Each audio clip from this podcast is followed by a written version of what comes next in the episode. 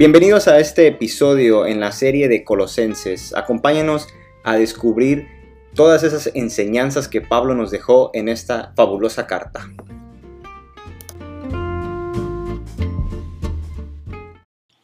Bienvenidos sean todos a un episodio más de esta serie de estudios sobre la carta de Pablo a los Colosenses. Y en esta ocasión vamos a continuar en el capítulo 2, pero antes de eso creo que es importante recordar brevemente sobre lo que ya aprendimos. Vimos que el capítulo 1 de Colosenses comienza con una introducción y saludos por parte de Pablo para después dar paso a un maravilloso poema que, lleno de referencias a escrituras del Antiguo Testamento, nos deja en claro la supremacía de Cristo, así como la plenitud de Dios habitando en él y la obra reconciliadora que ya ha sido completada mediante Jesucristo y para nosotros. Finalmente, dicho capítulo cierra con Pablo hablando, hablando sobre su trabajo por la iglesia y todos los sufrimientos que con alegría enfrenta mientras continúa con el ministerio que Dios le ha encomendado. Sufrimientos que no son precisamente ajenos a nosotros, pues muchos podemos identificarnos con ellos al llevar a cabo nuestra propia encomienda.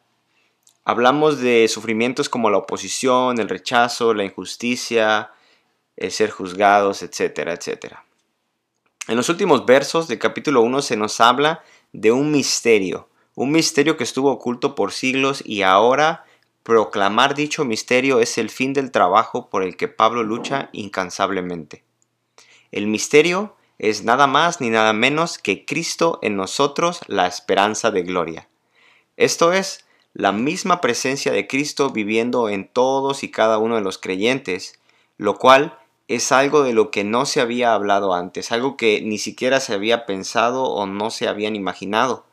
Y por eso esto parecía ser un secreto para todos el que Dios viniese a vivir dentro de nosotros mismos. Lo digo una vez más, Cristo la esperanza de gloria. Y a este Cristo es a quien todos nosotros proclamamos. Ahora sí, pasamos al capítulo 2, que se muestra como una continuación a la ya mencionada lucha de Pablo. Se nos dice en Colosenses 2, versículos 1 al 3, quiero que sepan qué gran lucha sostengo por el bien de ustedes y de los que están en la Odisea y de tantos que no me conocen personalmente. Quiero que lo sepan, para que cobren ánimo, permanezcan unidos por amor y tengan toda la riqueza que proviene de la convicción y del entendimiento. Así conocerán el misterio de Dios, es decir, a Cristo, en quien están escondidos todos los tesoros de la sabiduría y del conocimiento. Pablo ahora aclara que su gran lucha no es solo por los colosenses, sino que incluye a los hermanos de la Odisea y a todos los que no le conocen, pero que son creyentes. Es ahí donde podemos agregarnos nosotros también. El propósito declarado de la lucha de Pablo es que el cuerpo de creyentes pudiera ser animado, consolado, fortalecido en conocimiento y unido en amor que el cuerpo de Cristo pueda estar en un mismo propósito, en una misma opinión, en un mismo trabajo, todos en conjunto y en armonía. Porque al final no se trata de que cada quien está haciendo su propio trabajo, su propia tarea, o de que el esfuerzo de cada uno esté completamente aislado. No. Recordemos que somos muchos miembros, pero somos un solo cuerpo. Trabajamos en conjunto, unidos para el Señor. Este trabajo en equipo logra producir un ambiente perfecto para llegar a la plena comprensión de la verdad, donde no existen rivalidades ni diferencias, donde no hay divisiones ni desacuerdos. Un ambiente donde el pleno entendimiento de las cosas viene a ser el resultado de una entrega completa. No solo una entrega completa al Señor, sino también una entrega completa a todos los demás, a todos los otros miembros del mismo cuerpo de Dios. Y esto nos permite desarrollar una comprensión comunitaria de las cosas. Podemos llegar a un discernimiento en conjunto, alcanzar una sabiduría colectiva con toda esa gente que está unida y comprometida a lograr ese conocimiento de la verdad. Todos juntos, sin que nadie se nos quede atrás. Por eso es un trabajo en equipo, por eso somos un solo cuerpo. Tenemos que entender que somos uno en el Señor y no importa de dónde seamos, de dónde venimos, ni nada de eso, porque todos vamos caminando hacia el mismo lugar. Somos uno en Cristo, somos una sola iglesia que vive unida en amor y en una entrega de compromiso a llegar a conocer entre todos la verdad del Evangelio, sin que nadie se nos quede atrás. Ahora avancemos un poco en el capítulo 2, no sin antes recordar que los colosenses estaban enfrentando engaños y ataques de diferentes frentes y corrientes ideológicas, principalmente el gnosticismo. El gnosticismo podía considerarse la principal preocupación de Pablo para los colosenses, ya que personas con esta ideología buscaban causar división entre los creyentes de Colosas. Mira, los gnósticos enseñaban que la verdad estaba oculta profundamente dentro de uno mismo, por lo que solo era necesario contemplarse a sí mismo y buscar en su interior. Es precisamente esta trampa la que Pablo ataca en varias ocasiones durante el capítulo 1 y aquí en Colosenses 2 versículo 4 expresa su preocupación una vez más diciendo, les digo esto para que nadie los engañe con argumentos capciosos. Pablo no quiere que seamos engañados por argumentos que suenan bien, pero en realidad están vacíos. Lo que los falsos maestros hacían era escurrirse entre los nuevos creyentes o quienes estaban menos fortalecidos para decirles que Jesús era un buen punto de partida, pero si realmente querían crecer, lo que necesitaban era el conocimiento secreto, el misterio. Y es por esa razón que en esta carta Pablo nos aclara cuál es el verdadero misterio, Cristo en quien están escondidos todos los tesoros de sabiduría y de conocimiento. La verdad y la sabiduría no está oculta en nuestro interior, está en Cristo. ¿Qué puede guardarnos de ser engañados con esos argumentos capciosos o con palabras persuasivas? Solamente el conocimiento y sabiduría que está en Cristo nos puede librar del engaño. Conocer la verdad nos hace libres, y los colosenses ya conocían de esa verdad, la cual está en el Evangelio. Ellos habían puesto su fe inicialmente y de forma decisiva en el Evangelio de Cristo, y es por esa razón que Pablo los exhorta a que no abandonen esa fe, a cambio de cualquier idea o filosofía extraña que de repente les llegue. Si no somos afirmados en nuestra fe y el conocimiento del Evangelio, corremos el gran riesgo de ser llevados de un lado a otro, zarandeados, sin rumbo ni dirección, tal como Pablo lo dice a los Efesios en Efesios 4, versículo 14. Así ya no seremos niños zarandeados por las olas y llevados de aquí para allá por todo viento enseñanza y por la astucia y los artificios de quienes emplean artimañas engañosas. Tal como lo menciona en el versículo 5 de Colosenses, en realidad Pablo estaba ausente en cuerpo, pero muy presente en espíritu. Aunque estoy físicamente ausente, los acompaño en espíritu y me alegro al ver su buen orden y la firmeza de su fe en Cristo. Fue a través del informe de Epafras y por medio del Espíritu Santo que Pablo puede comprender perfectamente la situación que están atravesando los colosenses, tanto el buen orden y la firmeza que tienen como las pruebas que están enfrentando. Afortunadamente, los colosenses aún no habían caído completamente en el engaño de los gnósticos, pues su fe permanecía firme en Cristo.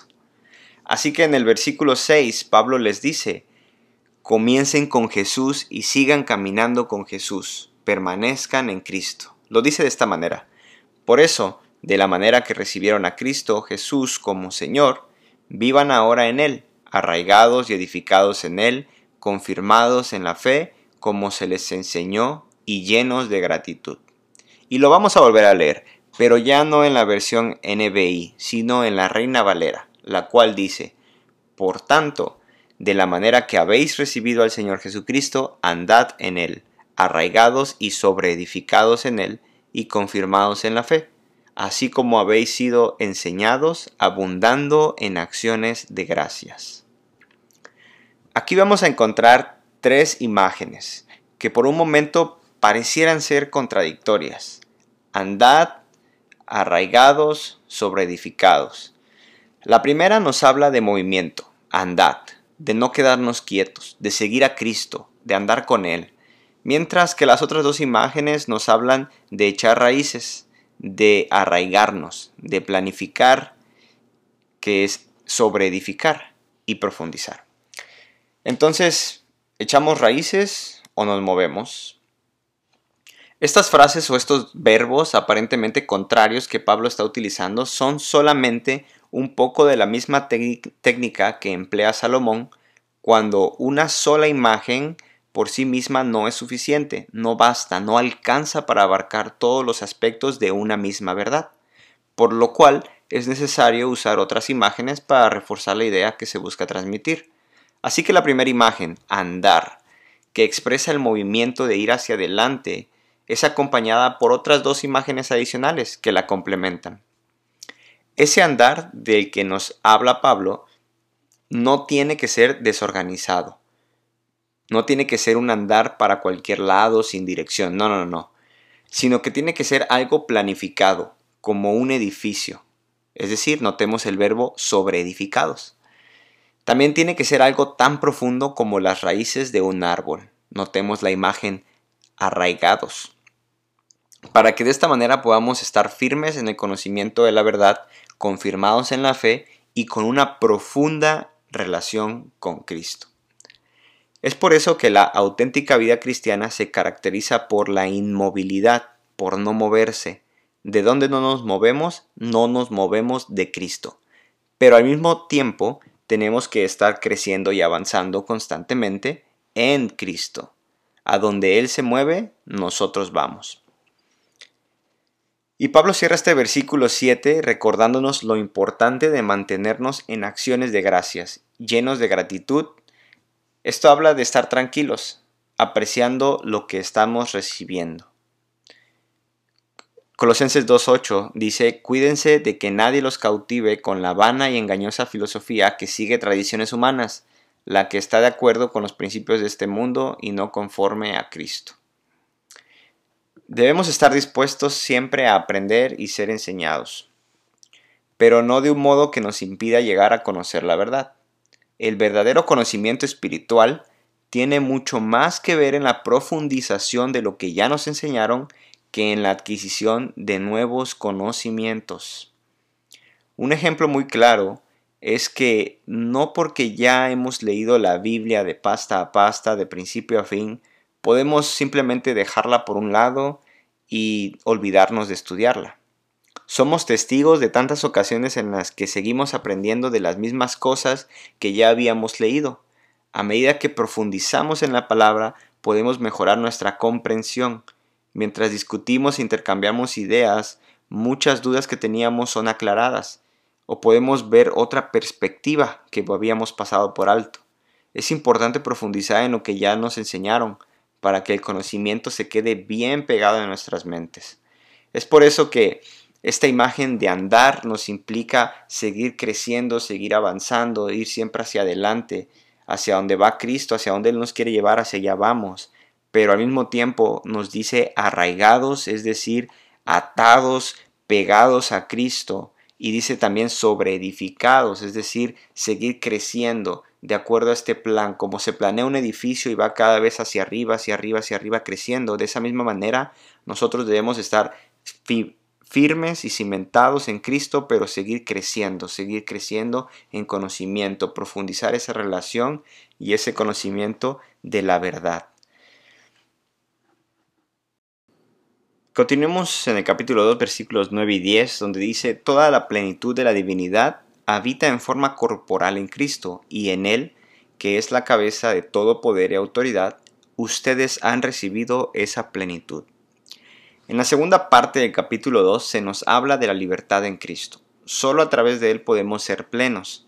En Él encontramos propósito, significado, totalidad. Estamos completos en Cristo. Encontramos la plenitud. No buscando dentro de nosotros mismos, como decían los gnósticos, sino en Cristo ahí está la plenitud. Además, en él fueron circuncidados, dice Pablo, no por mano humana, sino con la circuncisión que consiste en despojarse del cuerpo pecaminoso. Esta circuncisión la efectuó Cristo.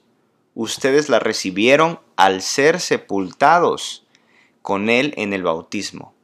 En Él también fueron resucitados mediante la fe en el poder de Dios, quien los resucitó de entre los muertos. Versículos 11 y 12. Somos traídos ahora al tema del bautismo. Si antes la señal del pacto era la circuncisión física, ahora, siendo el bautismo la nueva señal del pacto, podemos hablar de una circuncisión espiritual. Es importante aclarar que uno de los primeros pasos al seguir a Cristo es el bautismo. Si perteneces a Jesús, Él te llama a bautizarte. Pero el bautismo no es algo que hacemos para ser salvados, para nada, sino que es algo que hacemos porque Jesús ya nos ha salvado. Y aquí hay un simbolismo esencial relacionado al bautismo, la sepultura, que es enterramos al viejo pecador en el agua pero esto no se acaba ahí, porque también hay una resurrección, que es salir del agua a una vida nueva. Es esta nueva vida con la que ahora seguimos a Cristo. Versículos 13 y 15. Antes de recibir esta circuncisión, ustedes estaban muertos en sus pecados. Sin embargo, Dios nos dio vida en unión con Cristo al perdonarnos todos los pecados y anular la deuda que teníamos pendiente por los requisitos de la ley. Él anuló esta deuda que nos era adversa, clavándola en la cruz. Desarmó a los poderes y a las potestades, y por medio de Cristo los humilló en público para exhibirlos en su desfile triunfal. Pablo compara nuestro pecado con una deuda, una deuda tan grande que no podemos alcanzar a pagar con ningún esfuerzo propio. Estábamos muertos, dice, pero Dios nos dio vida. Jesús tomó cada uno de nuestros pecados, cada deuda, cada cuenta pendiente y la clavó en la cruz. Él pagó la cuenta completa y desarmó a las autoridades que buscaban humillarnos con la culpa. Esto significa que ahora tenemos una nueva relación con Dios y es gracias a la obra reconciliadora de Cristo. Ese es el poder de la cruz y esa es la razón por la cual todo se trata de Jesús y no de un montón de reglas las cuales son solo una sombra de la realidad. Así que nadie los juzgue a ustedes por lo que comen o beben o con respecto a días de fiestas religiosas, de luna nueva o de reposo. Todo esto es una sombra de las cosas que están por venir. La realidad se halla en Cristo, nos dice Pablo en los versículos 16 y 17 del capítulo 2 de Colosenses. Una sombra es algo parecido en forma a la realidad, pero solo es eso, un reflejo incompleto y sin esencia de lo real. Todas esas reglas sobre qué comer o qué beber, incluso las fiestas, son solo una sombra. Así que olvidémonos de la sombra. Jesús tiene la verdadera esencia. Jesús es la realidad. No dejen que les prive de esta realidad ninguno de esos que se ufanan en fingir humildad y adoración de ángeles.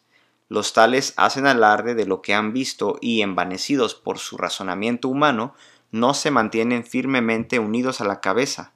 Por la acción de ésta, todo el cuerpo sostenido y ajustado mediante las articulaciones y ligamentos va creciendo como Dios quiere.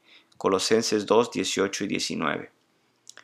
Pero a estos falsos maestros y engañadores les encanta presentar la cristianidad como si solo se tratara de reglas. Pablo nos advierte sobre los preceptos que ellos usan. Dice así, si con Cristo ustedes ya han muerto a los principios de este mundo, ¿por qué? Como si todavía pertenecieran al mundo, se someten a preceptos tales como no tomen en sus manos, no prueben, no toquen. Estos preceptos, basados en reglas y enseñanzas humanas, se refieren a cosas que van a desaparecer con el uso versículos 20 al 22. Imaginemos por un momento que el pecado es una tentadora caja de donas, ricas y deliciosas donas. Tu reto es dejar de comer donas, porque son malas para tu salud. ¿Cómo lo logras? Por un lado, los falsos maestros nos ofrecen la alternativa de usar reglas. Reglas como no agarres, no pruebes, no toques, no comas. Estas reglas te atan de manos y buscan alejarte de la tentadora caja de donas. Pero recuerda que esas donas representan el pecado. Son reglas, solamente tratan de detenerte, de controlarte. El problema con esta alternativa es que, en primer lugar, son reglas humanas y ya sabemos que eso no es muy confiable. En segundo lugar, las reglas se vuelven críticas, es decir, juzgan. Tal como leímos en el versículo 16, las reglas son utilizadas para juzgarnos. Por si no lo sabías, la gente te juzga por todo. Y por otro lado, Pablo nos dice al final del capítulo 2 que todas esas reglas sobre qué no hacer realmente no funcionan. Lo dice así. Tienen sin duda apariencia de sabiduría con su afectada piedad, falsa humildad y severo trato del cuerpo, pero de nada sirven frente a los apetitos de la naturaleza pecaminosa. Esas reglas no funcionan. ¿Por qué? Simplemente porque no cambian nuestra naturaleza pecaminosa, solo buscan controlarla. No funcionan porque las reglas nos limitan, pero no nos cambian, no transforman nuestro interior, donde está nuestra naturaleza. Así que, regresando a nuestra tentadora caja de deliciosas pero dañinas donas, para ti, ¿cuál alternativa es más efectiva? ¿Reglas para controlar lo que comes o poder para cambiar tus apetitos? Yo elijo poder. Y ese poder es el que viene con la resurrección de Cristo, con la libertad y plenitud que solo en Él encontramos. Y ese es el mensaje de Pablo para nosotros en el capítulo 2 de Colosenses.